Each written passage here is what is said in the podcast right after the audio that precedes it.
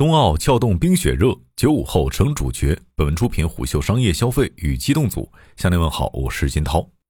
当二月四号晚，缠绕着橄榄枝的烛火炬大雪花缓缓在鸟巢中央升起，一九九九年出生的年轻人陆朗发现自己的大学微信群热闹炸了，二十几个同学整齐划一的在群里发出“张艺谋 yyds”。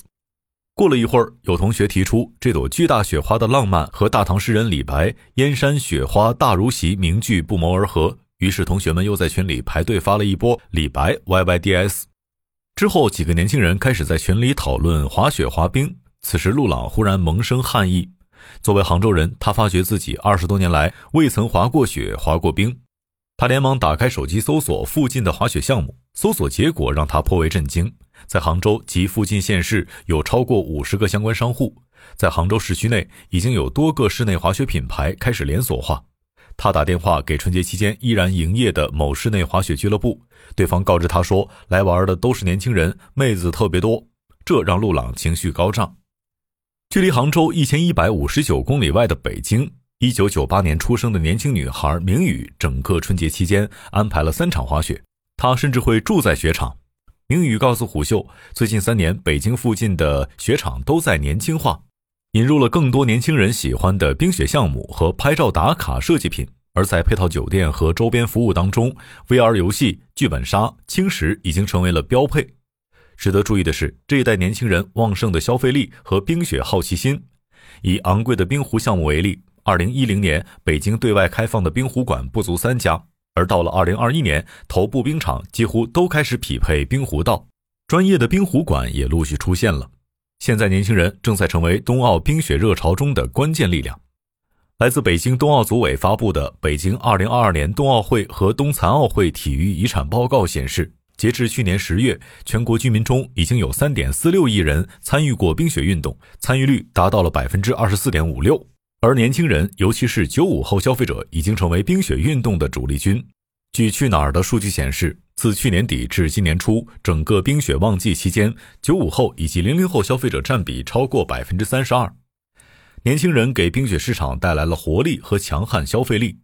据悉，在最近五年当中，中国冰雪市场是全球范围内唯一快速增长的市场。在年滑雪平均人次统计当中，中国已经位列全球第八位。高人气背后是可观的收益。过去一年中，国内冰雪休闲旅游收入规模已经超过三千九百亿元。根据“十四五”相关规划，截至二零二五年，冰雪旅游收入规模有望超过一点一万亿元。美股分析师刘斌在年初告诉胡秀，前景美好，但相关创业和项目落地过程中依然存在挑战。冰雪项目的场地成本较高，部分运动国民普及率较低。如何让年轻人从冲动体验型消费升级为日常爱好型消费是关键难题，而国外冰雪产业发展经过了百余年的积淀，专业细分领域也都出现了头部公司，他们已经有完整的产业链和分工。从这个角度来看，国内冰雪经济大有可为，但不可盲目一蹴而就。其实，投资界对冰雪经济的关注从五年前就开始了，奥运红利和年轻人这两个关键红利是吸引资本瞩目的焦点。两千零八年奥运红利的故事让资本圈记忆犹新。当时兴起了一股国潮热、国货热，本土鞋服品牌在两千零八年进入春天，李宁、安踏等品牌销量激增。让资本圈感到兴奋的是，在二零二二年冬奥会来临之前，国内已经提前进入了国潮红利期。相比于二零零八年，围绕新一波奥运红利，年轻人的影响正在被放大。曾有分析机构研究员告诉胡秀，以鞋这一品类为例。在二零零八年奥运红利出现之后，关键主力消费者的年龄区间分布在三十至四十岁左右。在当时的高中生和大学生群体中，国外大牌依然是主流。但在二零二二年冬奥会来临之前，国潮红利的主力人群已经出现年轻化趋势。在天猫、京东等平台上，Z 世代成为了国货的关键用户。在二零二一年十二月。某电商平台新品牌负责人告诉虎嗅，他们观察发现，Z 世代消费者对于国际大牌和本土品牌的认知正在模糊化。这代年轻消费者追求国际大牌的意愿明显下滑，对本土品牌、小众品牌的尝鲜兴趣明显提高。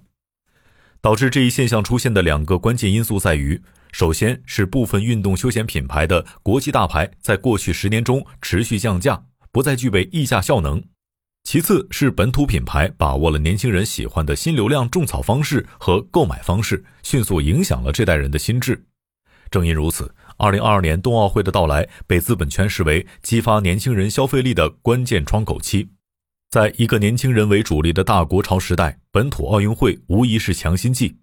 值得注意的是，冬奥会和其冰雪项目带来的还有市场空白红利。更多年轻人关注到冰雪项目后，旺盛需求将会迅速传导至供给侧，所以在二零二零年疫情缓解后，一线城市和新一线城市开始迅速出现很多冰雪类创业项目，而本土品牌也开始发力冰雪相关品类，甚至是跨界发展。冰雪项目的高带动效应被视为解读九五后冰雪消费的关键。和一般的运动项目不同，冰雪项目往往需要场地高度集中，周边配套高度完善。这意味着强场景化消费，甚至可以比喻为沉浸式场景消费。以北京平谷的某头部冰雪中心为例，在整个春节期间，这里几乎每天都处于排队状态。而到此消费的单人平均单日冰上加雪上时长为三点五到五小时，其余时间消费者会进行室内娱乐、餐饮、酒饮、理疗、休养，甚至住宿。这家冰雪中心在二零二零年扩建了游戏中心。在这里，不仅匹配了 PS 五等主机，还专门引进了 VR 游戏舱。据相关人士透露，游戏中心供不应求，甚至有时比雪道还火。年轻人给冰雪世界带来的变化不止于游戏中心。上述冰雪中心知情人士告诉虎嗅，九五后消费者更愿意聘请私教或者体验更具专业性的项目。从表面来看，给商家最直接的感触是，九五后更愿意花钱了。以套票外付费项目为例。在大部分雪场，套票是主要收入来源，而付费雪道、付费课程以及付费雪上娱乐项目是雪场进一步创收的关键。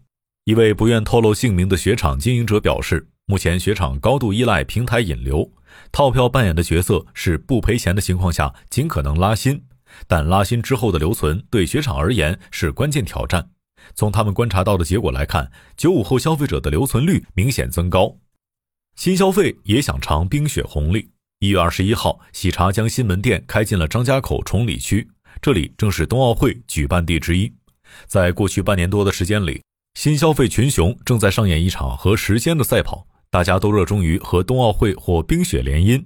瑞幸咖啡和元气森林将谷爱凌聘为代言人，泡泡玛特为冬奥限定路线打卡活动提供盲盒，钟薛高与国家奥体中心合作等等。让新消费品牌看中冰雪的不仅是冬奥红利。更是冰雪背后的年轻人。二零二一年，大家都在琢磨优化场景，而冰雪是天然的场景，但新消费项目如何与冰雪世界契合，还需要探索。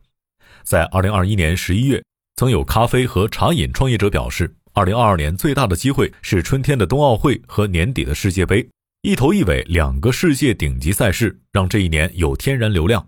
而且两大赛事背后的关键逻辑是相似的，无论是冬奥会还是世界杯，年轻人都成为了观众主力和消费主力，而品牌需要做的就是研究如何吸引年轻人。困扰新消费品牌的问题是，他们很难成为冰雪世界的主角。大部分冰雪项目需要专业的场地设计，在项目建成后会出现明显的流量悖论，也就是说，如果客流量很大，那么招商时的价格更高。但如果客流量不高，对新消费品牌而言也就不具备价值。